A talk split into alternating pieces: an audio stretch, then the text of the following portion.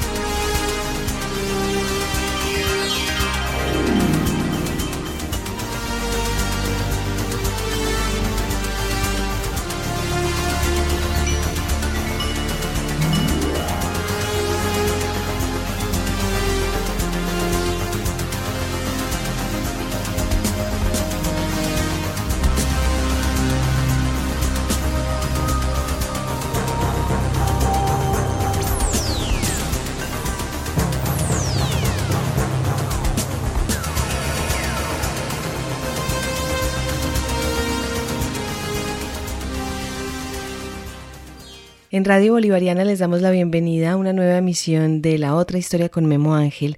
Yo soy Alejandra Lopera y en esta temporada, profesor y oyentes, estamos hablando, hemos venido hablando sobre los medios de comunicación, la comunicación a través de toda la historia de diferentes épocas, cómo han ido surgiendo estos medios que utilizamos en la actualidad.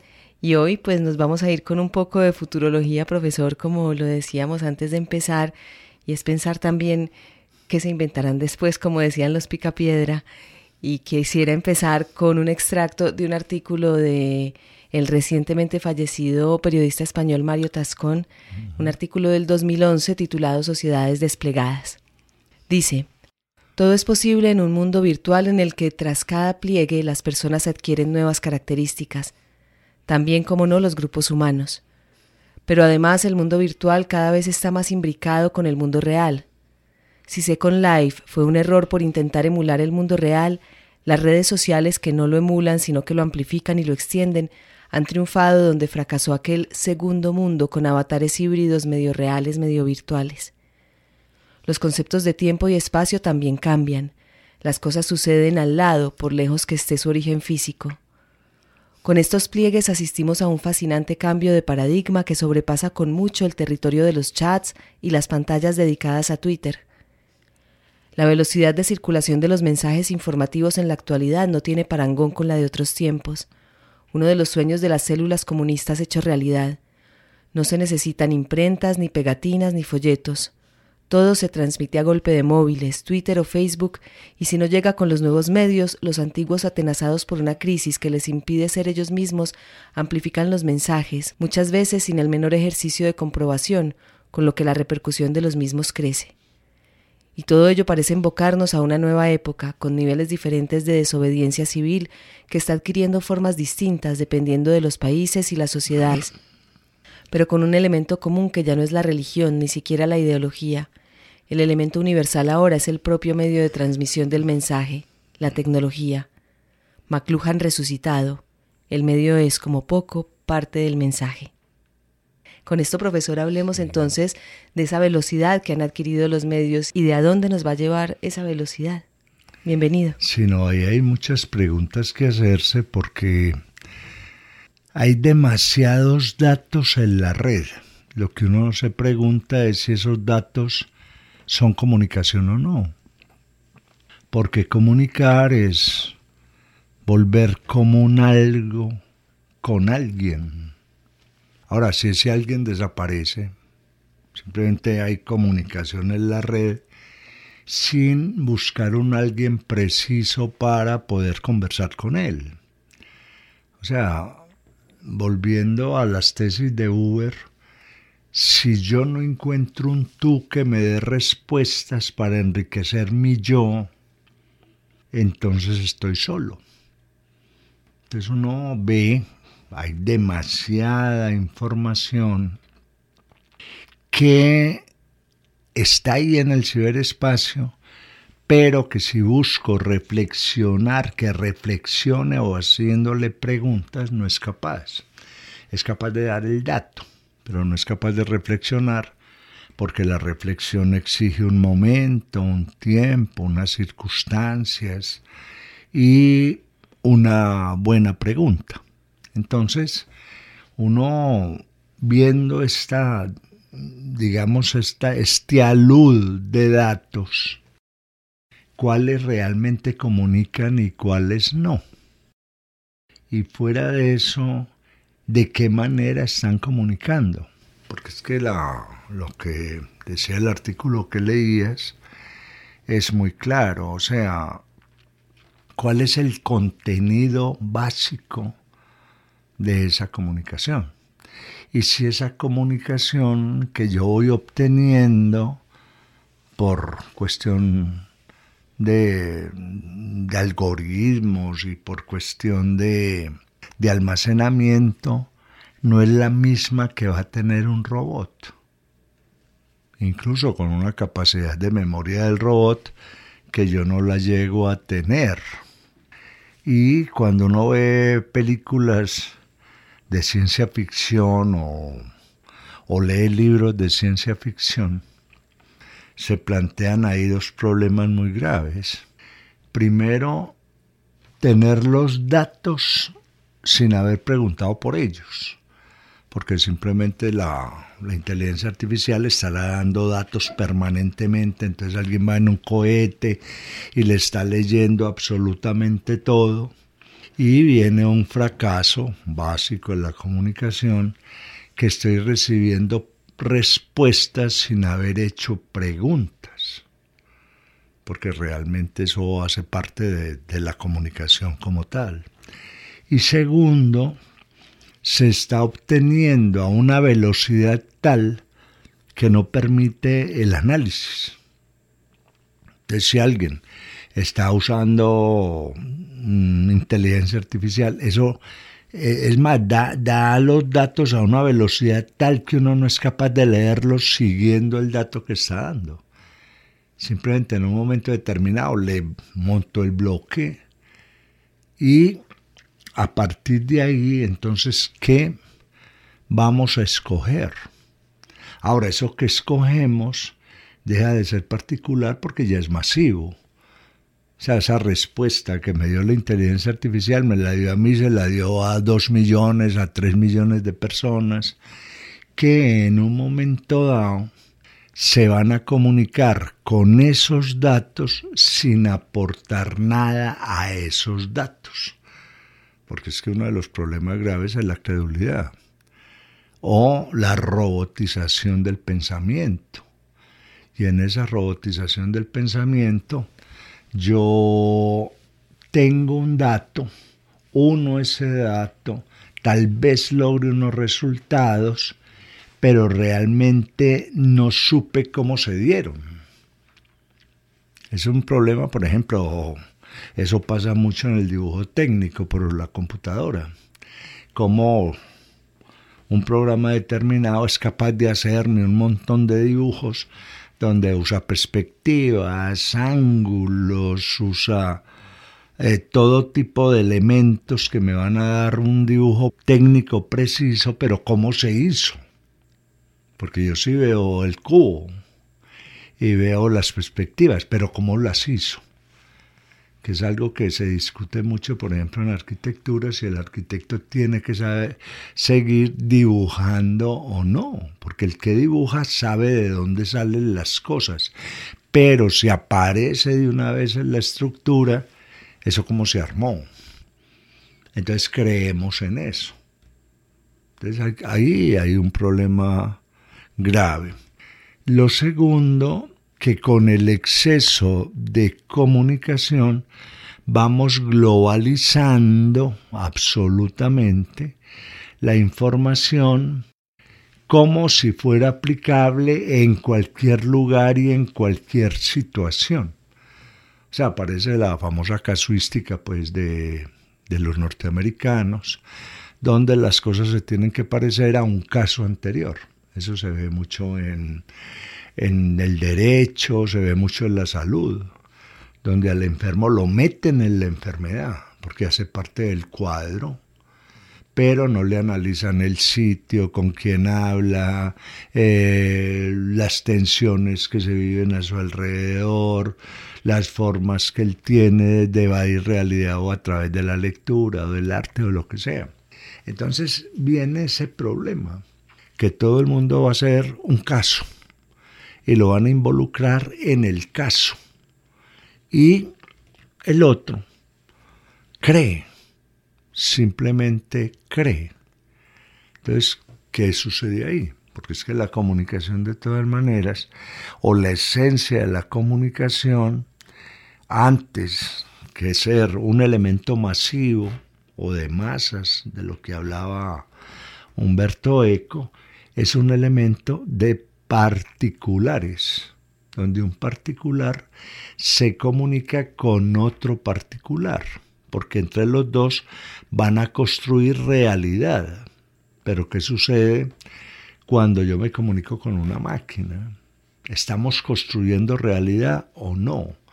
¿O simplemente la máquina me está imponiendo su conocimiento positivo, o sea, lo que está probado, como una realidad absoluta. Te vienen muchas preguntas, pues, con relación al futuro. Sería muy bueno especular sobre eso, es qué cosa vamos a decir que el otro no sepa. O no pueda saber en un segundo a través de la máquina. Entonces, ¿de qué vamos a hablar? Si todo ya está en bases de datos y todos eh, los algoritmos llevan a una sola respuesta, ¿qué vamos a decir? Entonces ahí simplemente me datifican. O sea, ahí quedan los datos, usted queda datificado y no puede decir que no. Porque si dice que no, marca error. Por eso es con, con relación a la comunicación futura, uno puede crearse pues toda una distopía, una distopía terrible, donde todo el mundo sabe lo posible. Y al saber lo posible no hay nada que comunicar. Porque mira, te voy a hablar de cómo los átomos del otro, aquí está la respuesta. Entonces ya no necesito respuesta. Y se pierde la relación con el otro, que ha empezado, pues, ahora con la inteligencia artificial hay gente que manda cartas. Ya, la inteligencia artificial le hace la carta. He visto para romper noviazgos y todo eso que le piden a la inteligencia artificial que la No, y empresariales, cartas empresariales. O sea, donde a uno no le importa, sino simplemente que, oh, eso hay que ponerle una firma, si la tengo escaneado, guardada, cae la misma firma, o sea, el esfuerzo va a ser nulo. O sea, prácticamente le voy a enviar al otro un modelo que se repite por miles. ¿Cierto? Entonces perdemos la noción, por ejemplo, que es propia de la, de la, o lo que ha hecho el hombre y la mujer en la medida en que logran comunicar, encontrar primero el origen de las palabras, porque esa palabra se colocó ahí y no en otro lugar, por ejemplo. Decía Wittgenstein, el mundo es un compuesto del lenguaje y el mundo tiene límites, en tanto que los límites me los dan las palabras. Dígame cuántas palabras tiene para saber cuánto mundo tiene.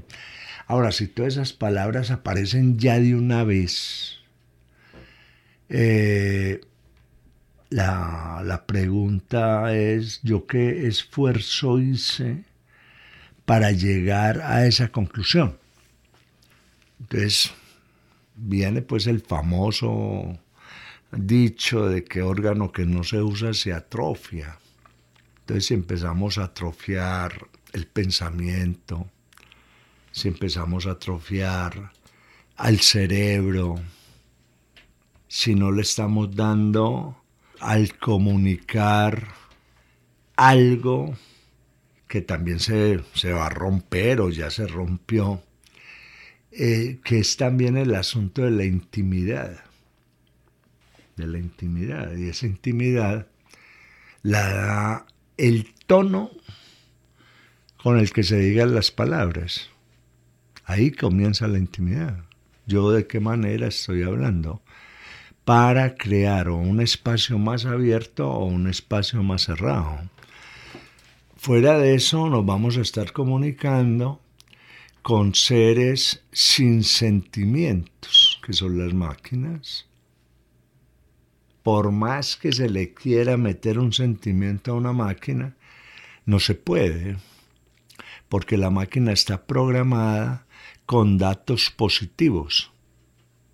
O sea, una sensación de amor es esta, una sensación de ira es esta, pero llegaron a un acuerdo, o sea, a un cuadro, a un caso, no a una particularidad, porque no la admite, el sistema admite la mayoría que está de acuerdo. Entonces, uno sí se pregunta, entonces, ¿cómo nos vamos a comunicar? Hombre, ya incluso llega un momento en que están diciendo, ah, nosotros tenemos unas gafas que le van a dar toda la información. Tenemos un chip que usted simplemente se toca la muñeca y aparece toda la información. Pues todo eso de lo que habla Harari, Mishukaku, que están diciendo, llegamos a un momento en que cualquier cosa que toquemos ya es información Pero esa información sí es comunicación, porque siempre ha habido pues la, gran discusión, ¿qué es informar y qué es comunicar? Porque en información estamos muy bien, o sea, tenemos todos los datos, aunque esos datos todos tienen una intencionalidad. O sea, ¿quién o qué elementos están siendo los jueces de la viabilidad de ese dato. Porque, por ejemplo, uno se mete a la inteligencia artificial y todos los datos que da son de la cultura occidental. No están dando ningún dato de Oriente, de África, de otros lugares. Es la forma como nosotros vemos el mundo, como si el mundo como si el hombre y la mujer pensaran de la misma manera en todas partes. Es una, cosa pues tremenda, o sea que están creando una homogenización y lo hetero se está perdiendo. Entonces ahí hay una buena pregunta, obtenemos el dato completo o ya viene sesgado. Y de acuerdo, si nos tienen detectados, como es la famosa, el famoso mito, pues uno a veces dice, si nos tienen tan detectados, ¿cómo es que los palestinos metieron a Israel y no dieron cuenta? ¿O cómo fue que los ucranianos eh, les, hacen un montón de cosas y ellos a los rusos. O sea, eso de que nos tienen detectado, de que hay satélites que del cielo no, son capaces de detectar a Memo Ángel caminando y fumando por allá escondido de un árbol. Eso está, es muy cuestionable porque también hay demasiado mito alrededor de eso, ¿cierto? Pero de todas maneras, nos están dando, primero, los, por algoritmos, segundo, por lugar del mundo. Porque también una vez se mete Google y apague Google Colombia. Y si uno le hace la trampa a la computadora y le dice que está en Suecia, aparece otra información. Y aparece otra cosa. ¿Cierto? Es más, con, esa, con esos datos que nos están llegando, nos tienen, por ejemplo, en Colombia, este señor eh, pongo a Colombia, sale un vallenato, sale un crimen, sale, pero, o sea, nos están separando o no nos están separando. Como usted es capaz de entender esto, pero en otro país el otro es capaz de entender otra cosa. Todo eso lleva a hacerse preguntas, lleva a hacerse un, un buen debate. Pero lo más dramático de todo esto que si la tecnología sigue al paso que va, es hasta qué punto vamos a ser humanos. Profesor, y antes de pasar a esa parte de, hasta qué punto vamos a ser humanos, porque me gustaría que la tratáramos un poquito más adelante, los medios de comunicación entonces también se, se, están transformando, porque hablamos de que obviamente aún existen los libros y existe la radio, existe la televisión y existe la fotografía, pero nos estamos informando a través de lo que usted dice, de ese algoritmo que nos está mandando de forma muy sectorizada y muy fragmentada una cantidad de información según quiénes somos, dónde estemos y también cómo estamos buscando. Claro, y fuera de eso, con algo dramático, porque por ejemplo se dice que la inteligencia artificial va a reemplazar el periodismo. O sea, una noticia la da la inteligencia artificial y esa es la noticia. Entonces los medios, ¿cómo se van a defender? ¿Cierto? Que la calidad de la gente que está en los medios, ¿qué va a decir? ¿Cómo va a complementar esa noticia? ¿Qué tipo de análisis se van a hacer? Que la máquina no, no sea capaz de hacerlo. De pronto en este momento mm, la gente está defendiendo con mentiras. Y eso la inteligencia artificial no le, oh, dice, es una mentira y ya. Pero, ¿cómo? ¿Cuál va a ser la calidad de las personas que trabajen en los medios?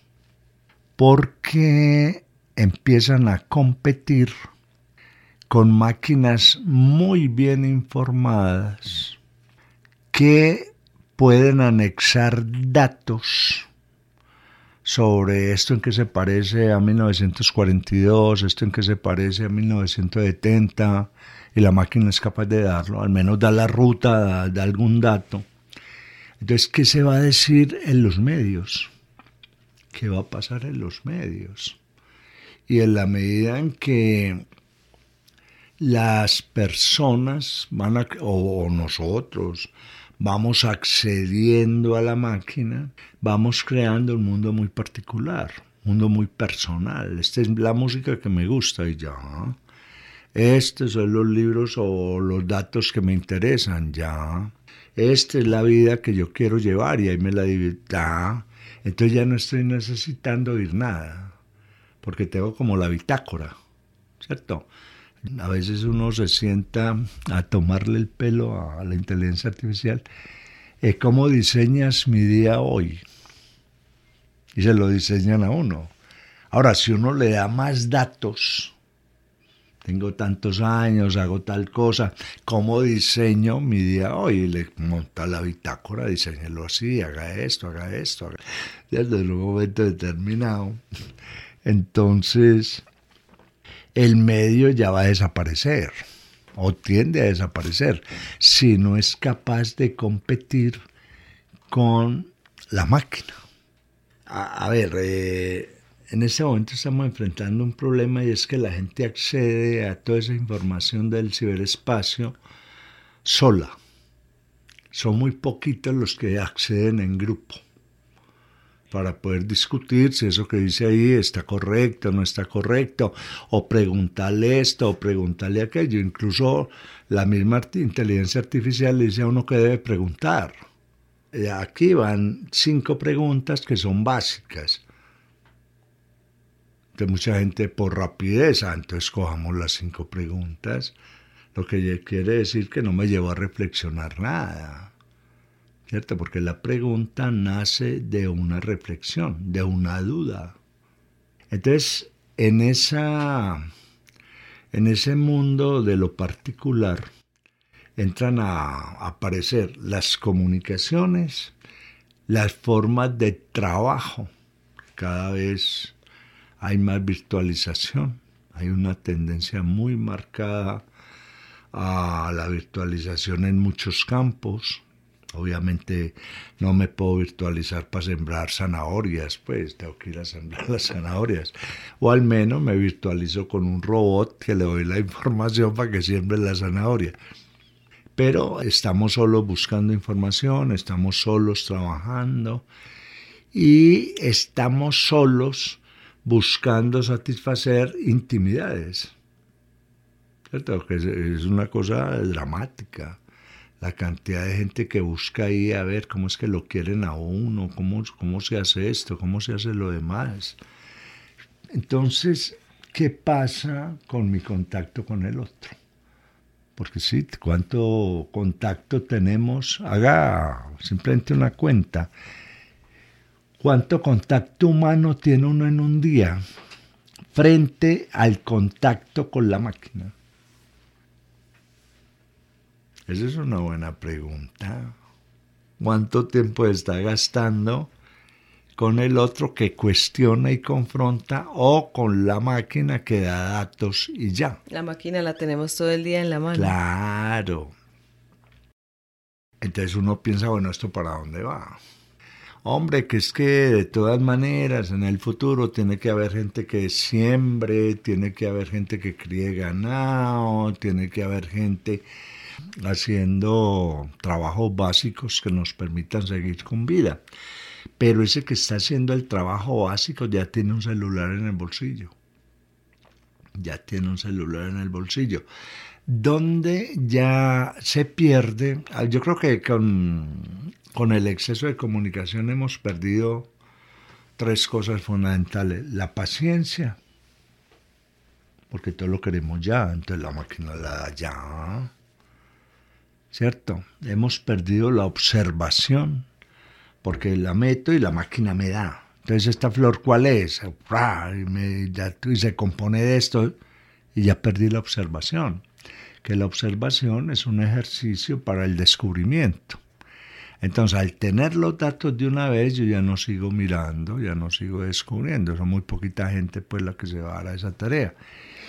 El asunto de tener o depender, que es dramático, de la energía eléctrica. O sea, si se hay un apagón, hasta ahí llegamos. Y la cantidad de recurso que consume la inteligencia artificial para funcionar además. Sí, claro. Entonces, si hay un apagón, ¿qué pasa?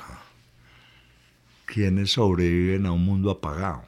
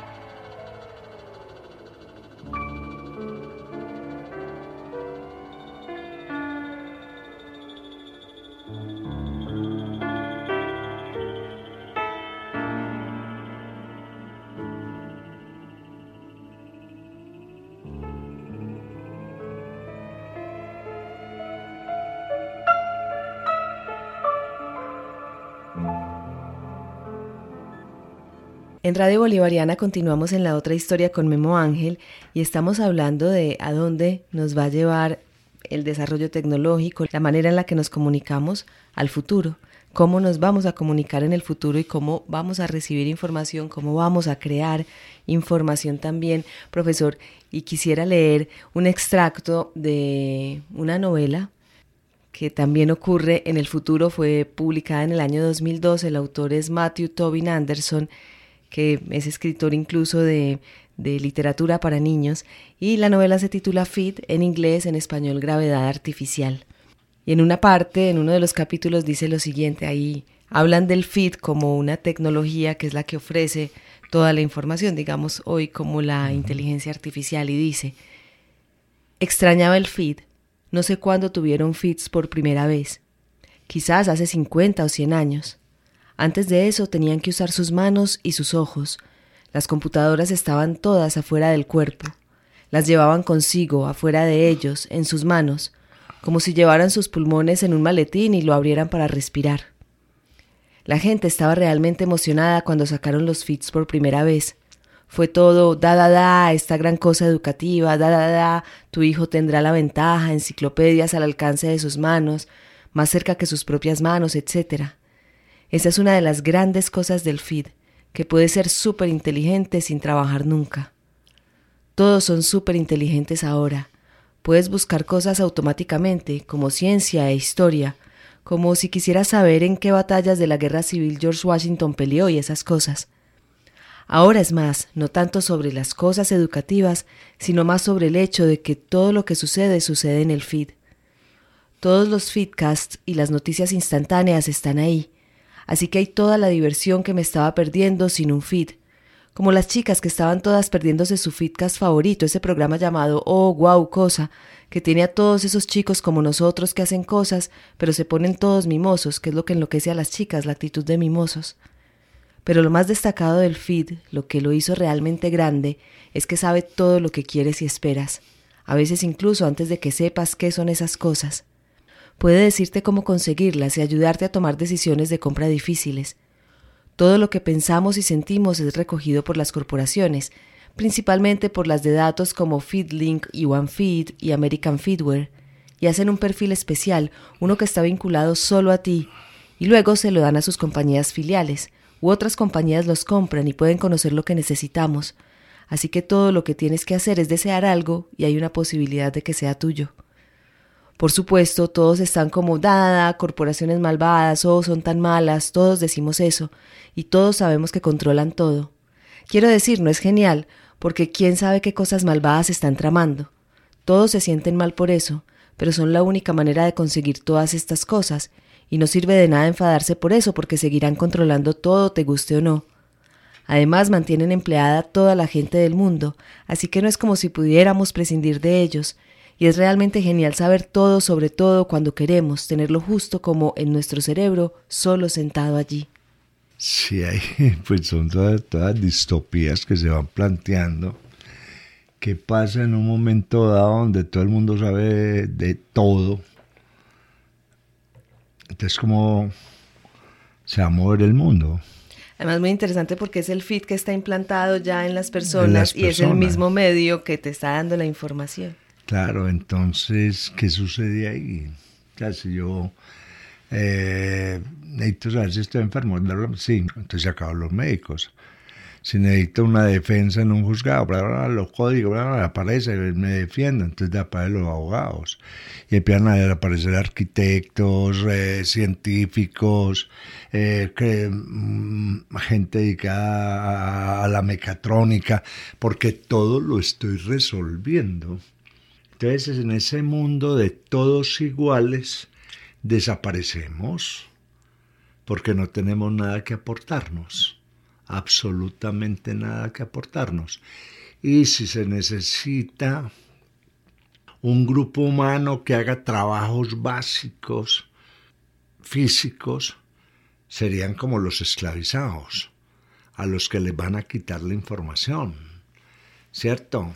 Que ya eso también se, se planteaba en Snow Crash, ¿cierto? La, novela sobre el metaverso. ¿Qué sucede ahí?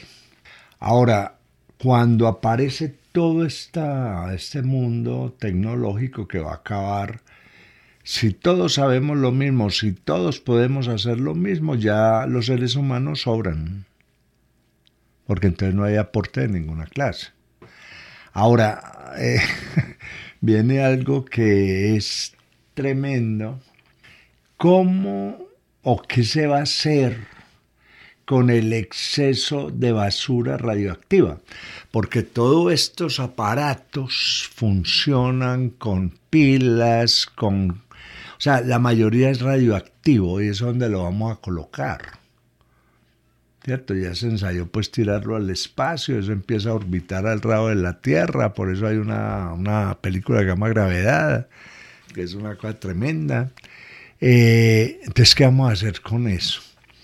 Estos aparatos van a tener vida útil, o sea, cada vez se van a ir mejorando, entonces se van a necesitar más materias primas. Hombre, no, que hay materias primas en Marte, en Saturno, en las, en las en las nubes de las lunas de Júpiter, vamos a saquear todo eso. Pero todo eso es basura en un momento determinado. Y en ese mundo donde desaparece el humano, porque ya le puedo, como decíamos ahora, ya le puedo decir a la máquina, dígame cosas bonitas para sentirme enamorado. Y él empieza, ¿cierto? Dígame eh, cosas inteligentes para yo sentirme inteligente. Profesor, pero nos estancaremos porque entonces, ¿quién se va a hacer las preguntas? Sí, claro, es que viene ese problema. ¿Cierto? Que acabadas las preguntas por el exceso de datificación, ya llegamos al límite del lenguaje, llegamos al límite del saber, llegamos al límite ya me, acuerdo en, en 2001, Odisea del Espacio, que hay una cosa girando en el espacio y nos vamos a volver, ¿cierto? Porque entonces, ¿qué vamos a aportarnos si todo ya está hecho? ¿Y qué sucede cuando ya todo está hecho, que estoy preso? Porque entonces de ahí no me puedo salir salirse de ahí, ya pues anteriormente aparecían los herejes, los perseguían, les hacían hogueras, pero ya en la máquina, ah, está mucho hereje. Entonces vienen muchas preguntas. El mundo, la tierra no se acaba, porque la tierra tiene toda la paciencia del mundo para recuperarse. Sea, si necesita 10 mil millones de años, vuelve y se recupera, ya no tiene problema. Incluso, pero si viene una, por ahí leyendo algo sobre lo que dice la ciencia sobre el fin del mundo, que se va, el mundo se va a acabar en unos 8 mil años. Eh, pero la, los humanos se acaban dos mil años antes. O sea, nos vamos a destruir. Y esa destrucción nos lleva a, a ver, como a mirarnos por qué nos vamos a destruir. Primero, porque estamos destruyendo nuestro hábitat. Segundo, estamos destruyendo nuestras formas de pensar. Mire que la mayoría, o ahora, por ejemplo, el último premio Nobel, Fosse, eh, plantea cosas muy elementales. Cada vez la literatura es más elemental porque quedan muy pocos espacios para sentir la vida. O sea, entonces no es que estén escribiendo de manera elemental, ¿cierto?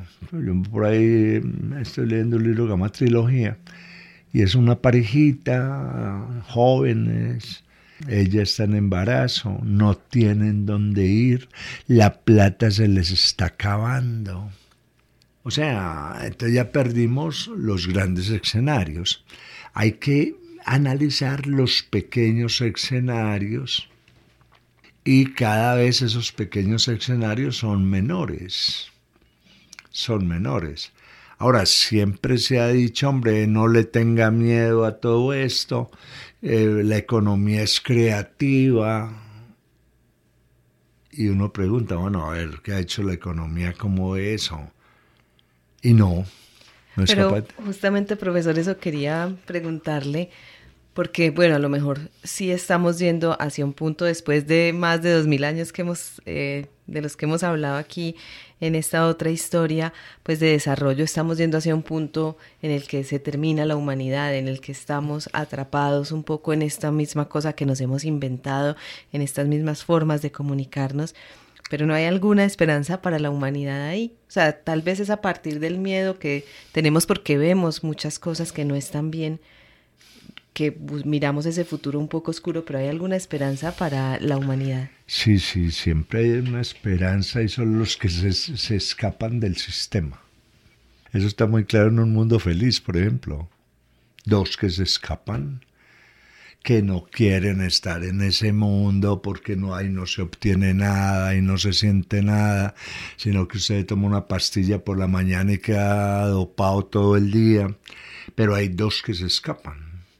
Y esos dos que se escapan empiezan a hacerse preguntas, grandes preguntas.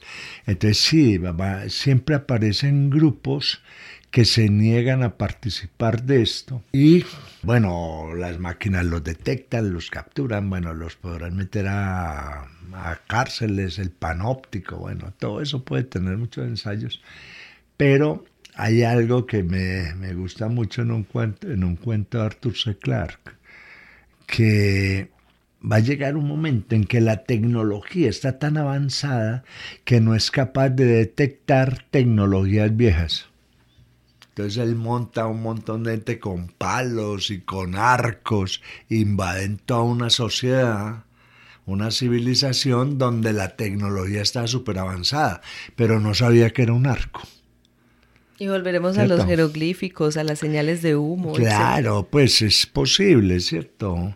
Eh, todo eso, eh, a ver, cuando uno coge todo esto, lo que puede pasar, que a lo mejor no va a pasar porque algún estado dirá, bueno, tenemos que parar, tenemos que parar, así no se quiera, primero por cuestiones económicas, porque las economías tienen que seguir funcionando, segundo porque de nada vale que avancemos si el planeta se destruye, entonces vamos a tener un, un apocalipsis muy tecnificado. ¿cierto? Pero entonces nos estamos destruyendo. Todo esto son puras pues especulaciones que uno hace en el caso de que siguiéramos, pero yo creo que al paso que vamos, el calentamiento global va a ser más rápido que el avance tecnológico. Entonces, o paramos y ahí ya aparece la esperanza, ¿cierto? Aparece las famosas retrotopías de Bauman. Tenemos que devolvernos para pensar y no cometer los errores que hemos cometido hasta ahora. O nos destruimos. Porque es que le estamos dando toda la validez a dejar de vivir en la tierra a dejar de vivir en condiciones de vivir en la tierra y a dejar de vivir en condiciones de que hay otro que es necesario para mí. Entonces, eso es la validez que le estamos dando, ¿cierto? Cuando. Y sobre todo que la tecnología, y es un problema grave todas estas tecnologías que hay ahora, no se diseñan para una apropiación social, se diseñan para una apropiación de mercado. ¿Quién es el que más tiene para acceder a esa tecnología? Porque es que alegremente no es que todos vamos a tener el fit, el cable, pero ¿cuánto vale el cable? ¿Cuánto hay que pagar por ese cable? Porque de lo contrario lo sacan del mundo. Entonces si yo tengo el famoso fit incorporado, eso hay que pagarlo. Ah, no lo puedo pagar. Lo cortaron. Entonces ya usted quedó completamente indefenso. Y eso sí sirve para una novela de terror, donde yo estoy entre un montón de gente, pero no puedo acceder a nada de lo que accede esa gente. Y esa gente me está viendo como algo peligroso. Porque todos están encerrados en su mundo. ¿Cierto? Están en un confinamiento intensivo, ya no encerrados en un apartamento, sino encerrados en la conexión. Eh, entonces, ¿quiénes logran hacer eso? Y con cosas muy simpáticas, en la medida en que todo eso avanza, el dinero para qué. Entonces, todos necesitan cobrar, intercambiar. Pero, ¿qué se va a hacer con eso? Entonces, ¿en qué se va a invertir? Ahora, vuelvo a lo que dije ahora, el ritmo del calentamiento global es mucho más rápido que lo que está sucediendo con la tecnología. Y ya vemos a lo que está llevando el calentamiento global. Hambrunas, sequías, tormentas. Y la tecnología no es capaz de dar nada con relación a eso. Entonces, si perdemos la humanidad, que es... A ver, el humano no está hecho para avanzar permanentemente. El humano está hecho para avance, pare, reflexione, construya con esos resultados y vuelva y avance si lo necesita. Por eso hay sociedades que se quedan quietas. Dice, ah, ah, para vivir hasta este momento con esto nos basta, ¿cierto? Que eso, que eso no es desarrollo. ¿Y quién dijo que usted está vivo para que la vida sea digna de ser vivida? En este momento hay gente que en el campo vive mejor que en Dubái. Entonces, entonces el otro se da pregunta, ¿por qué me voy a poner yo a tener un montón de cosas que no necesito, cuando lo que necesito lo tengo, lo que necesito para mi vida, lo tengo en un pequeño espacio. Y ahí la vida transcurre, la vida se da, nos conocemos, que es lo que está pasando también con mucha gente que se está yendo a pequeñas comunidades. Dice, yo no necesito tanto progreso porque es más importante vivir que no parar, porque también es otra cosa que se está dando. En la medida en que, mire, es que la, cuando todo esto avanza en cuestiones de apropiación del mercado, es el momento en que ya la inteligencia artificial se cobra. O sea, ya usted le deja un jueguito, es como en los casinos, lo dejamos entrar, ¿cierto? Una vez lo agarraron, ya no lo van a soltar. ¿Cierto? Entonces van a, se va a perder una humanidad tremenda entre los que están conectados, los que no lo están. Pero yo me hago una pregunta, ¿quiénes están viviendo mejor? ¿Quiénes? Porque si alguien es capaz de llevar una vida en un espacio que contiene naturaleza, agua en buen estado, que es una comunidad donde todos se conocen, que de pronto buscan otra comunidad pues para poderse casar con gente de esa otra comunidad, etcétera, pero que deciden que ser humano es mejor que ser civilizado en términos tecnológicos. ¿Qué sucede ahí? Es una buena pregunta. Es una buena pregunta. No es de extrañar que dentro de todas estas corrientes de exceso de comunicación, también se estén dando comunicaciones ecológicas permanentes. Gente que dice, bueno, es que nosotros no tenemos en este planeta y en este planeta resistimos hasta determinado punto. Ahora si desaparecemos, desaparece todo. Porque si por más tecnología que haya, el problema de salir, y es algo que plantea Michukaku, estos que son como eh, Yuval Noah Harari, del futuro, el problema de salir de la Tierra es que hay que termoformar el lugar donde lleguemos. Porque la vida de nosotros tiene condiciones de la Tierra, la gravedad de la Tierra, la cantidad de sales en el agua de la Tierra, el aire de la Tierra. Entonces, si no terraformamos eso, de nada, pues es un suicidio irse. Por eso todas esas misiones a Marte han fracasado hasta ahora, no, todavía eso es un suicidio irse, porque no tenemos la capacidad de eh, terraformar ese planeta. Ahora, ¿qué pasa con este exceso de comunicación frente a las demás actividades humanas? O con este exceso de información. ¿Hasta qué punto la necesito toda? O puedo empezar a segmentar lo que yo necesito.